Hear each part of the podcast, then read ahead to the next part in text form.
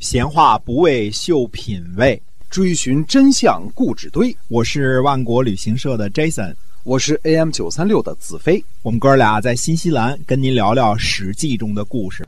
各位听友好，欢迎您收听《史记》中的故事。那是由新西兰万国旅行社的 Jason 为您讲的。现在这个季节呢，其实新西兰的天气已经开始越来越好了哈，气候越来越好了，是来新西兰旅游啊看一看的好机会。呃，您可以关注一下我们新西兰万国旅行社。嗯，我们这儿的夏天是您那儿的冬天，过来躲避寒冬吧。对，是吧来看一看美丽的这个上帝的后花园啊，就是这个被称为人间最后一片净土啊。哎，嗯，那么新西兰万国旅行社，我们这个南北岛团呢是天天都会发团，哎，您随时来，随时都有团，而且呢服务质量非常高啊。我们是不赶路不购物，嗯，就让你玩的舒服，玩的开心。搜索一下万国旅行社。那我们继续来跟您讲《史记》中的故事。嗯，是的，在公元前三百零一年的齐国连同魏国和韩国发动的对楚战争当中呢，联军呃攻取了楚国的邺和宛。嗯，叶县或者叫歙县，我们这个上期说过啊，这里差不多呢，春秋早期就是楚国的领土了。在春秋时期呢，这里是楚国和晋国征战的北部边界。嗯，楚国呢，虽然认为方城山一线是楚国的北部边界，但是这是第二线的边界。楚国的势力很早就越过了方城山，占领了河南很多地区，什么邓啊、呃歙县一带啊。嗯呃，今天的这个叶县呢，位于沙河的南岸。沙河是一条大的河流啊，位于沙河的南岸。古时候呢，地界应该比现在大得多啊。所谓的叶或者叫歙这个地方，宛或者呢称作宛丘，位于今天的河南周口市啊。大家都知道，周口是河南的一个大的地区啊。嗯这里呢，应该是春秋时期陈国的都城。其实晚秋呢，作为都城的历史，可能要早于周初封建的陈宫胡满。传说呢，最早在这里建都的是三皇之一的伏羲氏。嗯嗯，伏羲氏都是传说啊，啊就是这个，呃，人首蛇身的啊，这个造了八卦的那那那个啊，这这女娲是兄妹哈。不这这些全无定论，我跟大家就是传说说啊啊，全无定论。嗯其实，呃，周以前的历史基本上都不太可靠。嗯，那么商呢，是因为现在发现了很多商的这个鼎啊，什么这些个，发现了一些铭文啊哎，那么我们才知道了很多商的事情。那么，呃，也都不是那么确切的。至于嗯夏以前，那就更夏之前根本连基本上连这个文物都没有对，啊，基本上连文物没有都没有。文物，没有什么文字的记载，所以就哎特别不清楚了啊。对嗯啊，如果说呃传说当中下雨造鼎啊，如果是这个，但是我们没有见到实物，嗯啊按说鼎青铜器如果发掘出来是不容易腐烂的，哎对吧？嗯那么呃，直到我们见到实物之前呢，其实这之前呢都是传说。那么唯一的真正留下证据的是雨河，大禹这个。改造的黄河以及其他的河道，这些个是实物的证据，说哎有大禹以及这些个的存在啊啊。至于呃其他的，我们说夏以前呢，就基本上没太大谱啊。什么事儿糊的我们历史哈。我们不清楚啊，嗯我们不清楚啊。那么也传说呢，炎帝是在伏羲氏的都城的旧址上建立了陈啊。到了周初的时候呢，就把帝舜的后代陈公胡满封建在这里，这就是宛丘。陈国在春秋大部分时期，以前我们讲过春秋这段啊，都是楚国的附庸国，地位呢跟蔡国差不多。我们提起来都提呢陈蔡，陈蔡大约是呃河南南部这一块啊。蔡国的都城呢，在今天周口市西南方的河南上蔡县，所以周口就已经是比较难了嘛，对吧？嗯，大约在春秋末年的时候呢，陈国的大部分土地已经被楚国占领了。等到后来呢，陈国灭亡之后，这里已经成为楚国的疆土。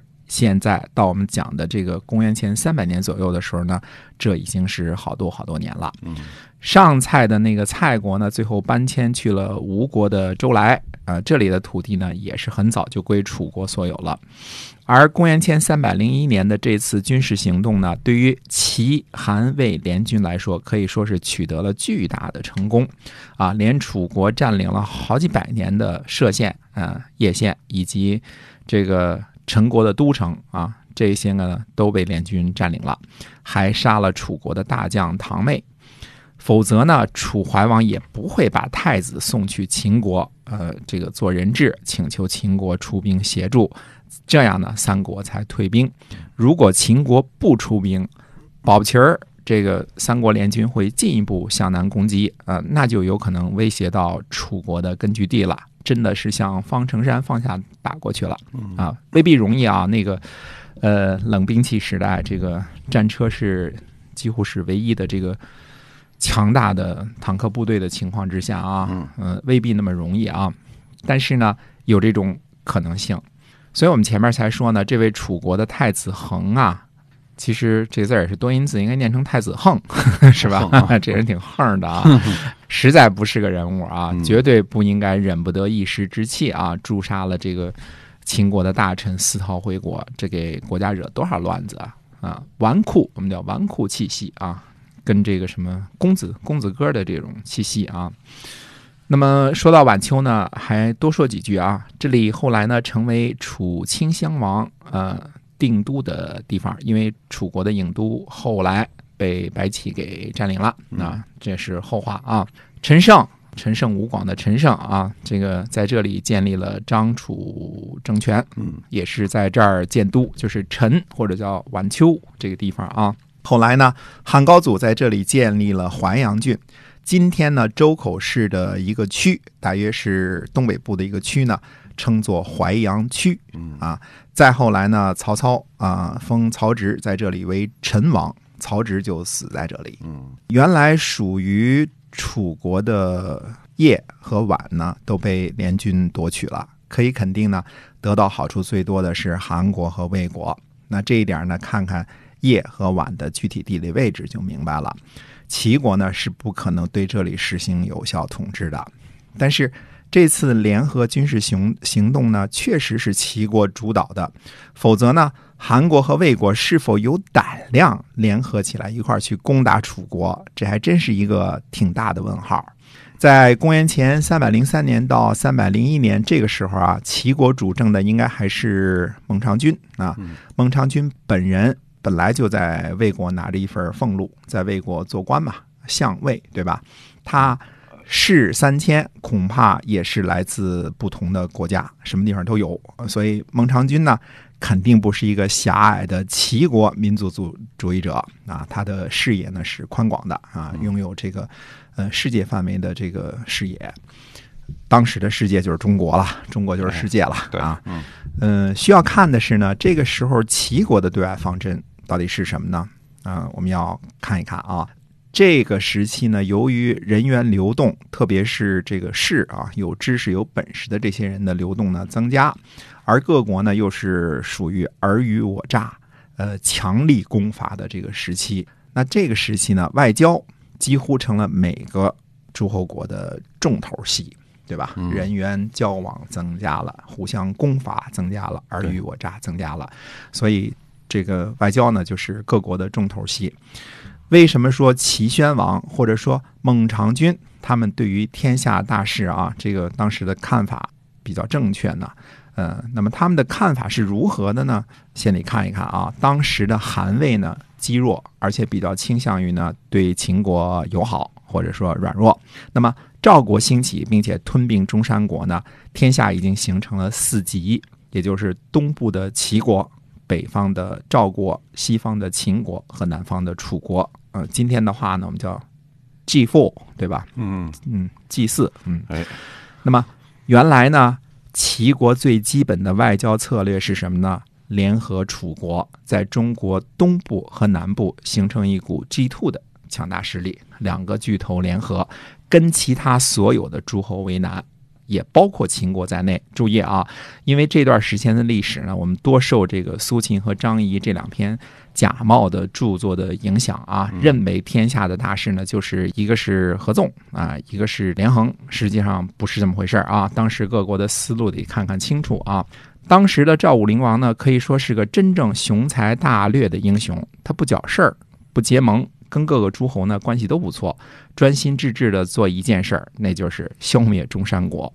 顺便说一句啊，赵国在公元前二百九十五年最终攻陷这个中山国的时候啊，齐国是帮忙的，啊，齐国是从那边打来的啊，可见呢，原来赵武灵王外交之成功，赵国对于别国呢都很友好，别国呢相应对赵国也很友好，而。齐国的基突政策呢，被这糊涂的楚怀王给葬送了。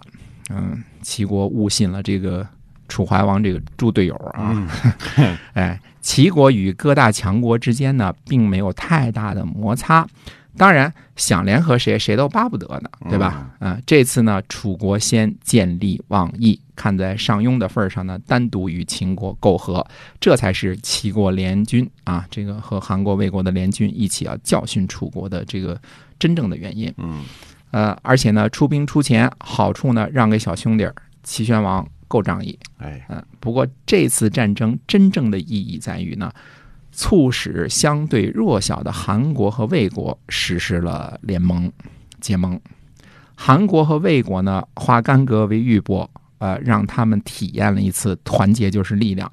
攻占楚国的土地，不用说啊，这冲锋陷阵的肯定是韩国人和魏国人，对吧？哎，但是齐军只要是加入了，只要是有威慑力量，只要在在旁边驻兵在那儿，其实这已经。力量就够大了，对吧？因为你兵力调不过来了，你不能不防着齐国啊。东部那么大的边境呢，啊，楚国跟齐国，那这样呢，韩国与魏国呢联合得到了好处，打败了强大的楚国。那么韩国和魏国呢，自然会厘清一个道理：两国为什么不联合起来抗击一下秦国呢？嗯，毕竟韩国和魏国两国受秦国的气很多年，也太多了，是吧？对，呃，多的数不过来。呃，为什么不针对秦国干一票呢？嗯，现在毕竟后边还有齐国在撑腰，哎，那就干一票吧。嗯，所以呢，到底这个要不要干一票啊？希望您继续在下次节目中的关注。感谢您的收听，我们下期再会，再会。